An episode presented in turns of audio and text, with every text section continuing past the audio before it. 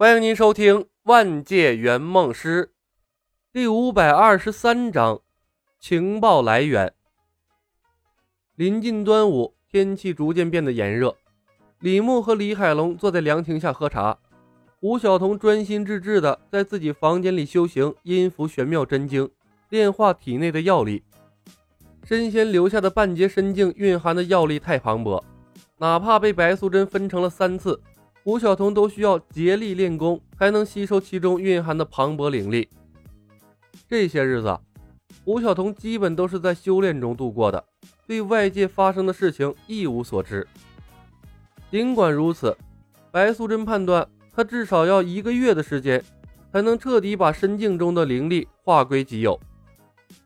三人中，李牧的体质最为强大，而且他被白素贞调理过身体。身王对他的帮助并不大，他只喝过一次参汤，筑基便达到了圆满，浑圆如意，调动体内的真气如臂使指。一直磕磕绊绊的御剑飞行，现在已经不需要借助智能飞剑，靠他自身的灵力可以支撑他飞行五百公里，在钱塘和镇江走个来回都没问题。至于李海龙，上次吃了龙肉包子之后。似乎觉醒了什么了不得的体质，吸收身王药力的时候是三个人中最快的。他打坐运行了一个晚上，便吸收了所有的药力。不过他的筑基虽然圆满，但功力因为只吃了血菩提的原因，差上李牧一大截。身亡的主要功效是治病和完善身体缺憾，它能提升的灵力完全可以忽略不计，就像血菩提。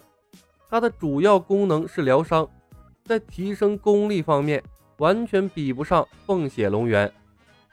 功效不同，不能强求。吃了紫韵龙王参能成仙，那更是无稽之谈。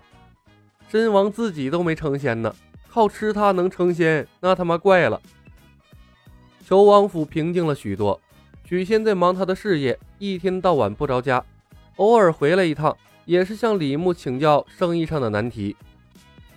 白素贞是他的得力助手，这些日子他在搞团队培训，为将来的医疗体系储备人才。此时的两人更像是总裁和 CEO，完完全全的同事关系，根本不用担心他们会产生感情走到一起。至于两只兔子精，跟在许仙身边充当秘书和保镖的角色。乐此不疲地体验着和在深山中修炼迥然不同的人生，期待着有朝一日能够功德成仙。报恩联盟的秘密太多，不方便使用奴仆，里里外外都是许娇荣在打理一切。不过许娇荣就像个透明人，基本上不干涉李牧等人的事务。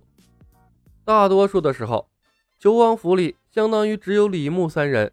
还有偶尔回来传递消息的小青，头儿，接下来有什么安排？李海龙转动手里的茶杯，漫不经心地问。虽然这几天他似乎又陷入了飞球的魔咒，大锤法罗的增益性补助一样都没有实现，但龙肉包子的事件让他对大锤法罗充满了信心。大锤法罗本就是一场豪赌，不能在乎一城一地的得失。追求的就是一步登天的刺激。等，李牧从沉思中回过神来，吐出了一个字。他这几天一直在思考一个问题：那天晚上他和两条蛇妖到底有没有发生关系？那天过后，白素贞和小青对他一如既往，并没有表现出什么不同。他旁敲侧击也没有什么明确的效果，直接问又显得唐突。这件事儿一直困扰着他。睡了有睡了的处理方法，没睡有没睡的处理方法，这不弄清楚，让他在白素贞这边有些被动。等，李海龙反问。对，李牧点头。天上的情况不明，吴晓彤连神仙的药力都没完成吸收，以他的小体格，估计抢来仙丹也不能用。还要循序渐进的为他增加功力才行，免得把我们的客户撑死了。我们要等一等朱果，也等一等你的大锤法罗，说不定哪天走了狗屎运，中了大奖，就不用咱们上天抢仙丹了。他喝了一口茶，继续说道：“以我们现在的实力，上天庭抢仙丹太冒险了。圣母娘娘的天罗地网，我们就对付不了。不到最后一步，我一点都不想上天。那意味着我们要和整个仙庭为敌。最关键的是，找不到合适的契机说服白素贞跟我们一起上天抢仙丹。没有白素贞，我们连怎么去天庭都不知道。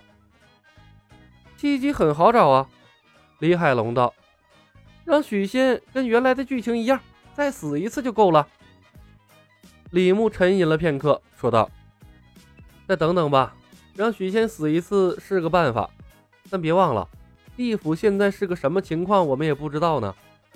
如果是单纯的肥皂剧，还可以控制；又怕你那些大吹法罗的东西实现。白素贞贸然去地府抢魂，同样可能会出现各种各样的意外。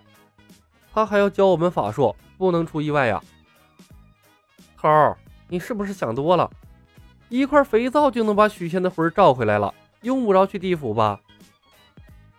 李海龙把玩着一块知恩牌肥皂，笑道：“打从肥皂正式投产，他补充了足够多的弹药，自信心膨胀的厉害，甚至有把握打一场战争了。”李牧白了他一眼，说道：“哪有那么容易？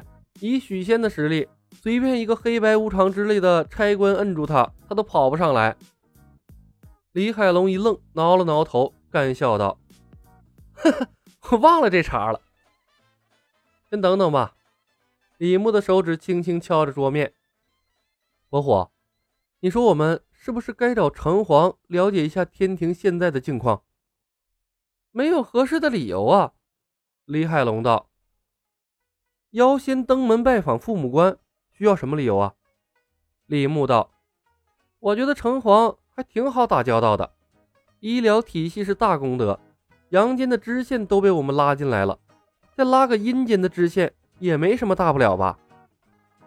李海龙倒吸了一口冷气，愣愣地说道：“头儿，我发现你的路子越走越野了呀。”嗨，没办法。李牧苦笑了一声，揉着太阳穴：“富贵险中求，缺少情报总让我感觉很被动。”等白素贞回来，我们找她合计一下。李海龙点了点头。这方面的事儿我不擅长，头儿你决定就好。